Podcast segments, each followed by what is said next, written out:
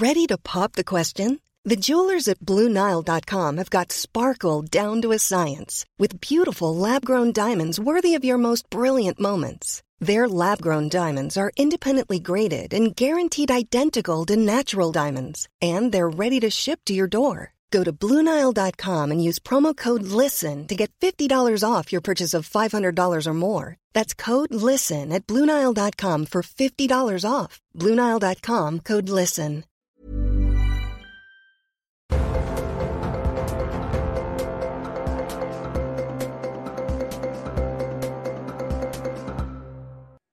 Bonjour, aujourd'hui dans la santé expliquée à ma fille, je répondrai aux questions de Sacha sur le sucre, ou plutôt sur les sucres, car vous le verrez, il y a sucre et sucre. Puis le docteur Martin Blachier nous parlera de cette polémique autour du tri des petits patients dans les services pédiatriques. Il reviendra aussi sur le coup de gueule d'Annie Dupéret au sujet des soignants non réintégrés car non vaccinés.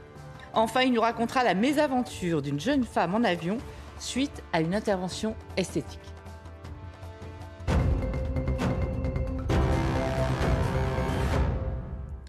Sacha, aujourd'hui on s'intéresse au sucre et on va essayer de comprendre pourquoi il est à la fois synonyme de, douceur, de réconfort, de gourmandise, d'énergie et en même temps l'ennemi public numéro un de notre santé. Alors déjà, ce qu'on sait à peu près tous sur le sucre, c'est qu'il est indispensable à notre bon fonctionnement. Mais alors explique-nous pourquoi, à quoi il sert dans le corps? Tu as raison de dire indispensable. Hein. C'est totalement indispensable. On a besoin euh, pour notre organisme de ce qu'on appelle des macronutriments. Il y a trois grandes familles de macronutriments. Il y a ce que l'on appelle les protéines, que l'on trouve essentiellement, tu sais, dans les différentes viandes. Et pour ceux qui ne mangent pas de viande, il y a aussi des protéines végétales, d'origine végétale. Il y a les lipides, ce sont essentiellement des graisses, tout ce qui est gras. Et là aussi, on en a besoin hein, pour toutes nos cellules, pour tout. Hein.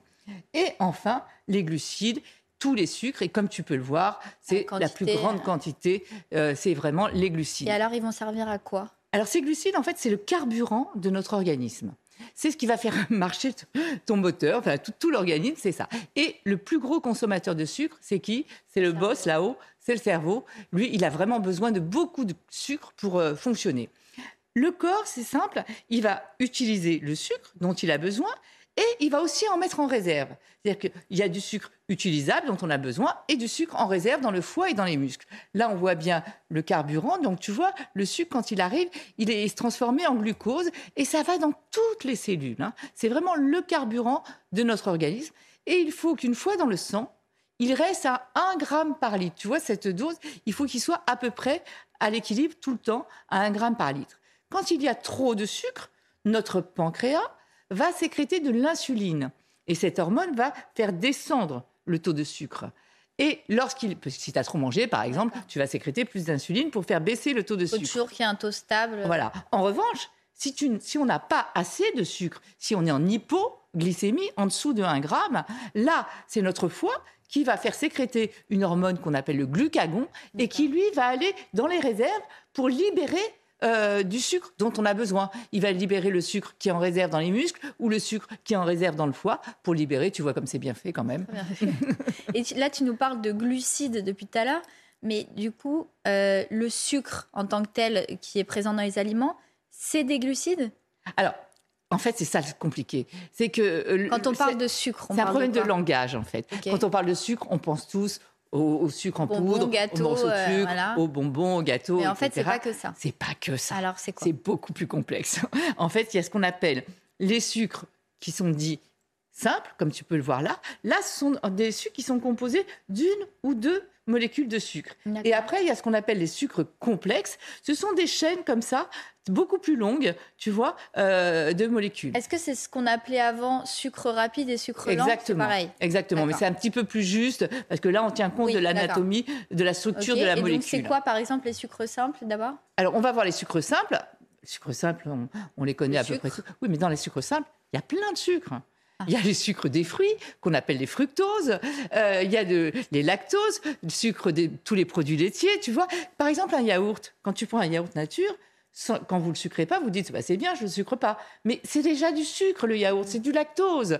Donc il faut bien comprendre qu'ils sont absolument partout. Dans les, pareil, les jus d'orange, faites attention. Dans un, même les, les jus d'orange en bouteille, Il y a du sucre dedans, il y a beaucoup de sucre. Il vaut mieux vous presser une orange, si vous avez le temps évidemment, euh, que de boire ça. Donc on le voit, il y a différents sucres simples. Et ce qui caractérise ces sucres simples, c'est que quand ils ne sont pas utilisés par l'organisme, si tu n'en as pas besoin, si tu n'as pas fait ton sport, euh, si tu n'en as pas besoin, en fait, ils vont être stockés et être transformés en graisse. graisse. Le Ah, sucre, donc c'est c'est ceux-là qui font voilà, grossir. le sucre non utilisé est transformé en gras. Rappelez-vous bien de ça. Ouais. Après, euh, il y a les sucres complexes. Alors là, c'est de longues chaînes, essentiellement de l'amidon. C'est ce qu'on trouve, tu sais, dans le pain, dans les pâtes, dans les pommes de terre, dans le riz, dans les lentilles, dans les pois chiches, dans les Mais céréales. pourtant, tout ça, c'est salé, donc il ne devrait pas y avoir de sucre. Tout ça, c'est salé, mais il y a du sucre. Regarde, imagine que tu mâches longtemps une mie de pain, tu vas sentir l'amidon un peu, le goût sucré, tu vois. Après, il y a aussi les fibres. Alors, les fibres, j'en profite pour rappeler, parce que dans la tête de tout le monde, évidemment, il faut manger des fibres. Et c'est vrai, il en faut pour le transit, tout ça. Mais les fibres, elles ne sont pas digestibles. C'est des sucres qui ne sont pas digestibles, comme d'autres sucres d'ailleurs, qui ne sont pas digestibles. Donc en gros, il y a du sucre partout. Voilà, il y a Dans, du dans des aliments dans lesquels on s'y attend, d'autres moins. des salés et d'autres euh, qui sont auxquels tu t'y attends pas du tout. Par exemple, sont cachés. Les sucres cachés sont partout. On va dire que 70% des sucres sont des sucres cachés Ah bon? dans tous les produits industrialisés. Par exemple, le ketchup dont tu raffoles, c'est 25% de sucre. Ah. Une cuillère à soupe de ketchup, imagine quand tu prends une cuillère à soupe que tu mets dans ton assiette, c'est comme s'il y avait un morceau de sucre dedans, tu vois. Euh, Ouais. Dans les pizzas, dans les saucissons, dans le jambon euh, sous vide, mayonnaise, il y a du sucre dedans. Tarama, il y a du sucre dedans. Fromage, il y a du sucre dedans. Les petits sachets de carottes, il y a du sucre dedans. Les, les soupes, partout, quoi. il y en a partout. Mais alors pourquoi il y en a partout? À quoi ça sert de mettre du sucre dans des aliments qui sont salés et qui n'ont pas le goût de sucre? Les industriels ne sont pas fous. S'ils le font, C'est qu'il y a des raison. raisons. Bah alors laquelle On va les voir, les raisons. Euh, Il y, en a- y en a plusieurs. Bon, déjà, c'est un exhausteur de goût, le sucre. hein. Ouais. Ça, ça- ça révèle certains goûts. Par exemple, une sauce tomate, c'est un peu acide. Si vous mettez du sucre dedans, c'est nettement meilleur. Euh, ça va réduire donc l'acidité, exhausteur de goût, conservateur. Les produits vont pouvoir avoir une date de péremption, beaucoup plus lointaine, donc on va pouvoir les garder plus longtemps. Euh, ça va am- améliorer l'aspect, la couleur, etc. Ça peut même aller jusqu'à bloquer le développement de certains microbes. Donc tu vois, il y a un intérêt, mais enfin, il faut bien penser qu'il y en a partout. Mais justement, tu as dit qu'on avait besoin d'un certain taux de sucre dans le sang pour que tout fonctionne bien. Donc après, il y a les sucres où on sait On va- on va dans quels aliments c'est contenu, mais pour les sucres cachés, on ne peut pas savoir. Donc comment on peut connaître son taux? Euh, je- on, va y revenir sur ça, mais d'abord, je voudrais qu'on voit quand même euh, l'équivalent en morceaux de sucre ou en cuillère à café, en sachant qu'une cuillère à café de sucre, c'est 5 grammes, comme un morceau de sucre. hein. Regarde. Tu aimes bien les bonbons, je crois. Donc, c'est l'équivalent de 13 morceaux de sucre. On va pas tous les faire, mais voilà. Les Oui, mais céréales. ça, on s'y attend. On Bah, les céréales, sucré. non. Les, les- pour euh, tout le monde, les céréales, c'est très bon pour la santé. Et on les a mis par ordre décroissant, mais tu vois. Et en plus, les, les sucres qu'il y a dans les bonbons, des choses comme ça, Pas des bons. c'est ouais, c'est des calories vides. Ça sert à rien. Ça n'apporte rien nutritionnellement parlant. Donc ça fait grossir et en plus, ça n'apporte rien à l'organisme. Il faut quand même un peu de sucre dans l'organisme pour que, pour que tout aille bien. On a vu tout à l'heure qu'il y avait Bien un sûr. taux. Oui, mais il faut. un- Alors, l'Organisation mondiale de la santé a donné comme recommandation euh, l'équivalent de ne pas dépasser 25 grammes de sucre Donc il faut quand même du sucre. pour les adultes. Ah oui, il en faut. Bah, sinon, on n'a pas de carburant. Euh, 25 grammes de sucre pour les adultes et 20 Six grammes de sucre, sucre. Pour les enfants. Voilà. Mais c'est pas évident de savoir. Bah euh, non, c'est ça, surtout avec les sucres cachés. Mais ça veut dire que au-delà de cette dose de sucre, euh, qu'est-ce qui se passe pour notre santé? Qu'est-ce que ça a comme conséquence? C'est important de parler justement de, au-delà des recommandations, parce qu'on l'a vu, c'est essentiel. euh, Jusqu'à une certaine dose. Jusqu'à une certaine dose. Avec le sucre, le poison, c'est la dose réellement. hein. Et Euh, pourquoi justement? Qu'est-ce que ça va entraîner? Ça a plein d'effets secondaires sur la santé. Bien entendu, surtout avec les sucres simples. Comme on l'a dit, ils vont être stockés et transformés en, en gras. Donc, on va avoir des problèmes de surpoids, voire d'obésité, avec toutes les conséquences catastrophiques que ça peut avoir sur la santé, sur les articulations, enfin, sur tout- tous les problèmes liés à l'obésité. Des maladies cardiovasculaires, avec une augmentation euh, des infarctus, des accidents vasculaires cérébraux, etc. Les caries, bon, ça on sait, hein, c'est Ouais, le plus gros pourvoyeur de, caries. Mais surtout, le sucre a comme particularité de créer une addiction au sucre. C'est-à-dire ah, qu'en fait, c'est vraiment une, une dépendance au sucre, comme ah, les drogues. Exactement, c'est le même circuit, c'est ce qu'on appelle le circuit de la récompense. En fait, quand tu manges du sucre, ça va aller activer dans ton cerveau une sécrétion de dopamine. Et la dopamine, c'est le neurotransmetteur de l'euphorie, du bonheur. quand on dit que c'est réconfortant de manger du chocolat ou du sucre, c'est vrai. Exactement. Ça produit vraiment quelque chose dans le cerveau. Et surtout, plus tu en manges, plus tu en as envie. Ah C'est-à-dire que le sucre appelle le sucre. C'est difficile d'arrêter. Voilà, et donc ça, c'est important de bien le comprendre. Euh, donc il y a le cerveau, ça accélère le vieillissement de la peau, ça on le sait un petit peu moins. Et puis il y a ce qu'on appelle, tu sais, le, le Nash syndrome. C'est ce qu'on appelle aussi, on appelle ça aussi la maladie euh, du soda. C'est-à-dire qu'en fait, quand on prend trop de soda, comme les sodas, c'est très sucré, ce, ce sucre se transforme en gras, il va aller envahir notre foie, et le foie va devenir d'abord fibreux, puis après cirrhotique, comme une cirrhose. Donc en fait, on s'est retrouvé avec des personnes qui n'avaient jamais consommé une goutte d'alcool et qui avaient une cirrhose. C'est pour ça qu'on appelle ça le NASH, non-alcoolique stéatose hépatique et donc avec des problèmes très graves de foie qui peuvent nécessiter une grève du foie, tu vois. Donc il y a vraiment d'autres problèmes. Et puis ça augmente le risque de cancer aussi. On sait que manger trop de sucre va favoriser l'augmentation du risque de cancer. Et alors qu'est-ce qu'on peut faire pour éviter d'en arriver là ou alors se sevrer si on est euh, addict au sucre? Qu'est-ce que tu peux donner comme conseil pour euh, éviter d'avoir ces dangers sur la santé? Alors déjà, il faut faire faire attention avec les enfants.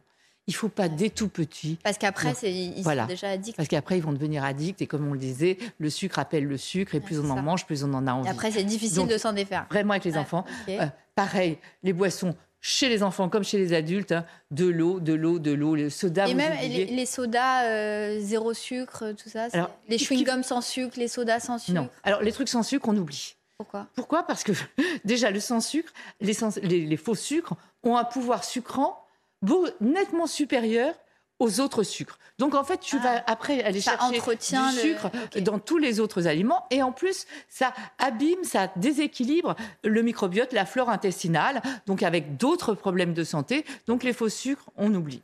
Ensuite, euh, privilégiez l'eau, je l'ai dit. Ensuite, autre petit conseil aussi, méfiez-vous. Quand vous voyez euh, sans sucre, c'est qu'ils ajoutent du gras. Et quand vous voyez sans gras, c'est qu'ils ajoutent du sucre. 0% de matière grasse, ça veut dire beaucoup de sucre. Ensuite, limiter, ben, on l'a vu, tout, ce qui est caché partout dans tous les plats. Donc, euh, s'il y a une mayonnaise, vous la faites maison plutôt que de l'acheter en pot. Une soupe, si vous avez le temps, vous épluchez des légumes parce que dans toutes les soupes en brique, il y a aussi du sucre. Tous les aliments industrialisés. il y en a partout.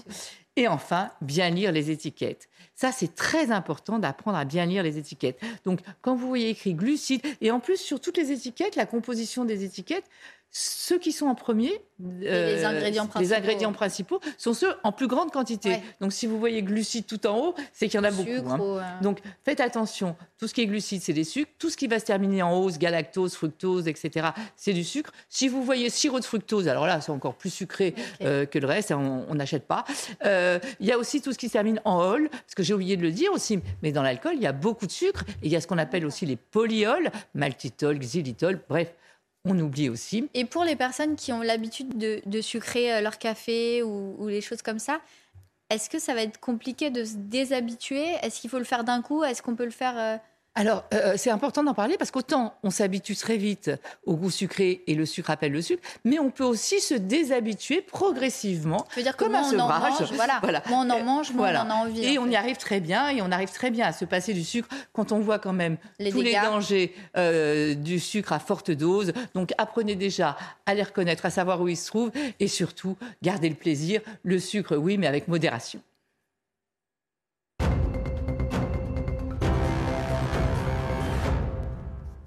Docteur Martin Blachier, bienvenue. Je rappelle que vous êtes médecin de santé publique et épidémiologiste.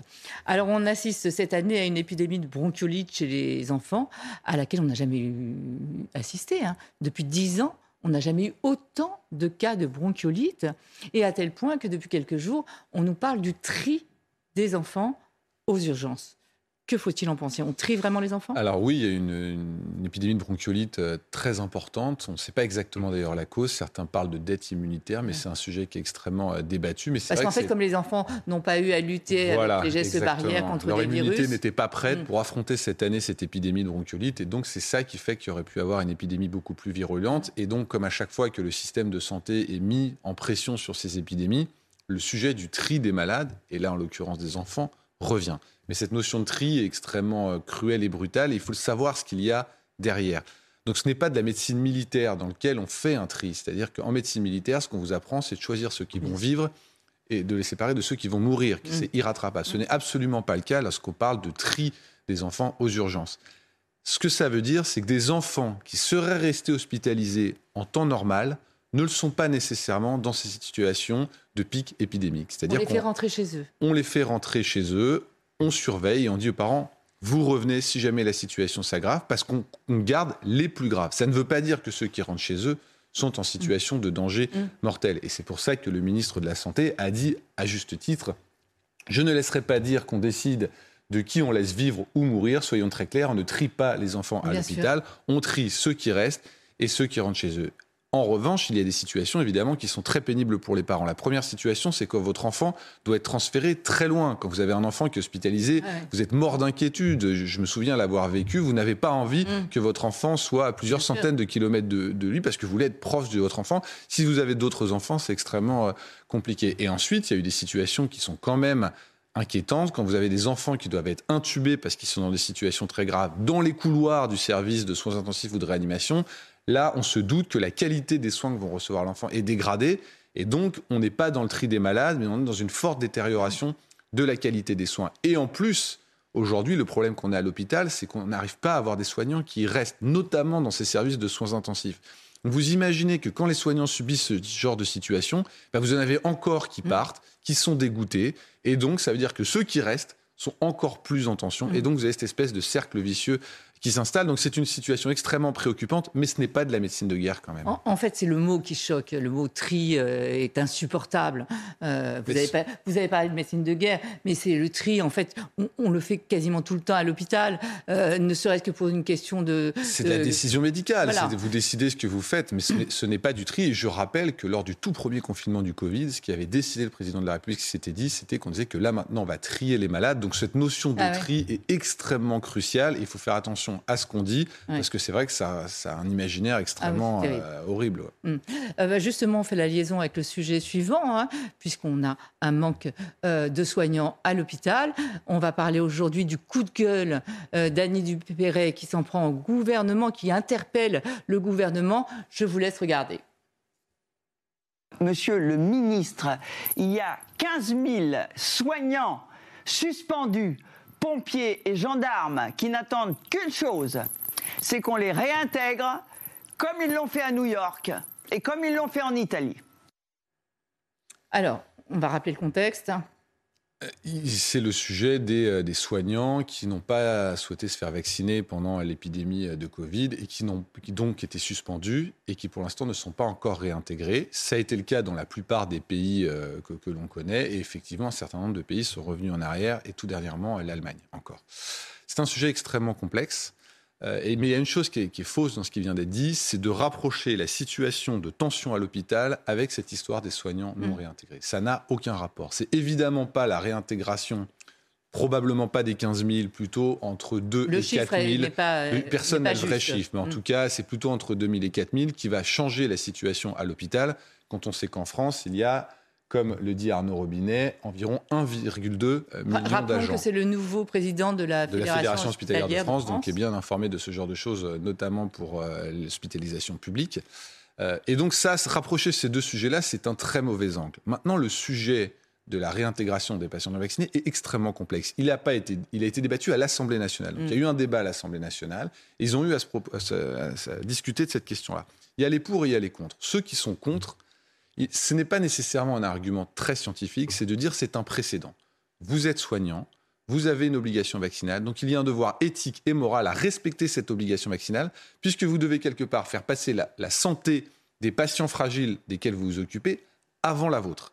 Et donc ça, c'est un devoir moral et un devoir éthique. Donc ça, c'est ce que disent les gens qui disent s'il y a une obligation Mmh. vaccinale, vous la respectez. Et en plus, si jamais vous ne respectez pas celle-là, vous ne respecterez pas toutes les ça, autres parce qu'il n'y peur a pas que à l'avenir euh, Il y a la grippe, il y a les autres vaccinations, il y a la coqueluche, par exemple, il y a tous ces vaccins-là. De l'autre côté, il y a les gens qui disent, et moi je trouve que c'est entendable aussi, c'est de dire oui, une règle, il faut la respecter. Mais le problème, c'est quel est le rationnel derrière cette règle? Est-ce que c'est vrai que ça protège de la transmission du virus le fait d'être vacciné quand on est soignant? Et est-ce que finalement, ça vaut le coup de mettre une règle aussi stricte Euh, la plupart des pays ont décidé que non, il faut le dire. L'Allemagne a décidé que non, les États-Unis, l'Italie, et la HAS a dit oui, mais La haute autorité de la santé. haute autorité de santé en France, qui est l'agence scientifique Mm. et médicale, a dit oui, il faut maintenir cette obligation. aussi. Mais honnêtement, ça ne durera pas très longtemps. Et c'est vrai que le rationnel extrême. Enfin, mais c'est compliqué. Parce que si vous dites que finalement ça ne protège pas assez de la transmission, est-ce que le vaccin contre la Mais grippe qu'il protège, protège tout de même de la la transmission il protège un peu, mais sur une durée très courte D'accord. et faiblement. Donc il, pose- il, il protège faiblement, mais il protège aussi un petit peu. Et en revanche, il évite de faire les formes graves. Ça, Oui, c'est- mais sur la transmission, c'est la vraie la raison pour- pour, pour, contagiosité. pour les Voilà. soignants. Donc effectivement, au début des trois premiers mois, il y a une protection qui est de l'ordre de 30 à 50 mais après, très rapidement, ça disparaît. Donc c'est vrai que les soignants qui ont été vaccinés il y a plus de 3 à 6 mois, on ne peut pas considérer qu'aujourd'hui ils sont protégés contre la transmission. Donc c'est un sujet qui est Donc votre complexe. question, c'était sur la grippe? Et sur la grippe, on ne sait pas si le vaccin contre la grippe protège très bien contre la transmission. Donc en fait, si vous voulez, c'est un peu Ouais. un jeu de domino. Donc ce que disent les cons, c'est il y a une obligation, pour l'instant elle est là, et donc il faut la respecter. Et le jour où cette obligation sortira, parce qu'on sera quasiment sûr que ça ne sert à rien, à ce moment-là, eh ben, on fera machine arrière. Donc vous voyez que c'est un sujet extrêmement complexe. En revanche, ce genre d'interpellation, et surtout mettre la difficulté de l'hôpital en face de ces- ce sujet-là, je trouve que c'est euh, voilà, impropre et c'est malhonnête intellectuellement. Maintenant, ça reste un débat qui est complexe et qui probablement évoluera. Pour terminer, une petite minute sur, euh, on va dire quoi, une mésaventure en plein vol malheureuse mésaventure absolument de cette influenceuse qui s'appelle Véronica et qui est une influenceuse nutritionniste anglaise. Et coach. Et coach, voilà, exactement. Euh, et adepte euh, de chirurgie esthétique et de médecine esthétique, et qui, comme un grand nombre d'Européens, ont décidé, pour des raisons principalement euh, financières, d'aller se faire faire un lifting en Turquie. Elle va en Turquie, par l'avion évidemment, et donc elle se fait faire ce lifting. Vous savez, c'est des séjours où vous allez, c'est très court, c'est-à-dire Ouais. que vous allez sur place, vous êtes opéré, parfois dans la journée ou le lendemain, Ouais. le chirurgien dit vous pouvez repartir, et vous remontez dans un avion. Donc, c'est ce On a eu des embolies pulmonaires à cause de ça. Il y a des. Faut, faut alors là, c'est encore pire. hein. Enfin, c'est pas encore pire, mais c'est un Ah. peu différent. Vous verrez, donc cette jeune femme remonte dans l'avion et s'endort dans l'avion parce que c'est un vol de nuit. Et donc, euh, tout d'un coup, elle se réveille avec une très très forte douleur euh, et euh, elle va dans les toilettes pour essayer de comprendre ce qui s'arrive. Et tout d'un coup, elle entend un craquement. Elle commence à avoir du sang qui lui glisse dans le dos comme un, un liquide chaud. Et en fait, c'était son lifting qui venait de se détacher. Et elle dit à cause de la dépressurisation Mm. dans l'avion. Et donc, c'est une mésaventure qui arrive à un certain nombre de gens qui vont faire ces opérations de médecine esthétique euh, à l'étranger, qui repartent très très rapidement. Et donc, ça a été très compliqué. Elle a dû être traitée pour une infection. Et donc, c'est quelque chose qui arrive assez souvent. Ouais. Et donc, voilà, faites attention quand même quand vous Voilà, allez faire ce genre d'opération à l'étranger. C'est pas parce que c'est de l'esthétique que c'est pas de la médecine qu'il faut pas des professionnels de santé et qui vous conseillent bien, qui vous disent de ne pas prendre l'avion immédiatement après. Enfin, ça paraît une aberration quand même. Et puis surtout, quand Euh, il vous arrive quelque chose, vous êtes bien embêté parce Oui, que vous êtes y a pas pris en charge par euh, la personne qui s'est qui s'est occupée de vous. Donc en tout cas, elle a beaucoup regretté cette personne-là et elle en a fait des vidéos. En tout cas, prudence. Merci beaucoup, docteur Blachier. Merci à vous de nous avoir suivis et restez en notre compagnie. L'info, c'est sur CNews. Ever catch yourself eating the same flavorless dinner three days in a row? Dreaming of something better? Well, HelloFresh is your guilt-free dream come true, baby. It's me, Kiki Palmer. Let's wake up those taste buds with hot, juicy pecan-crusted chicken or garlic butter shrimp scampi. Mm. Hello Fresh. Stop dreaming of all the delicious possibilities and dig in at HelloFresh.com. Let's get this dinner party started.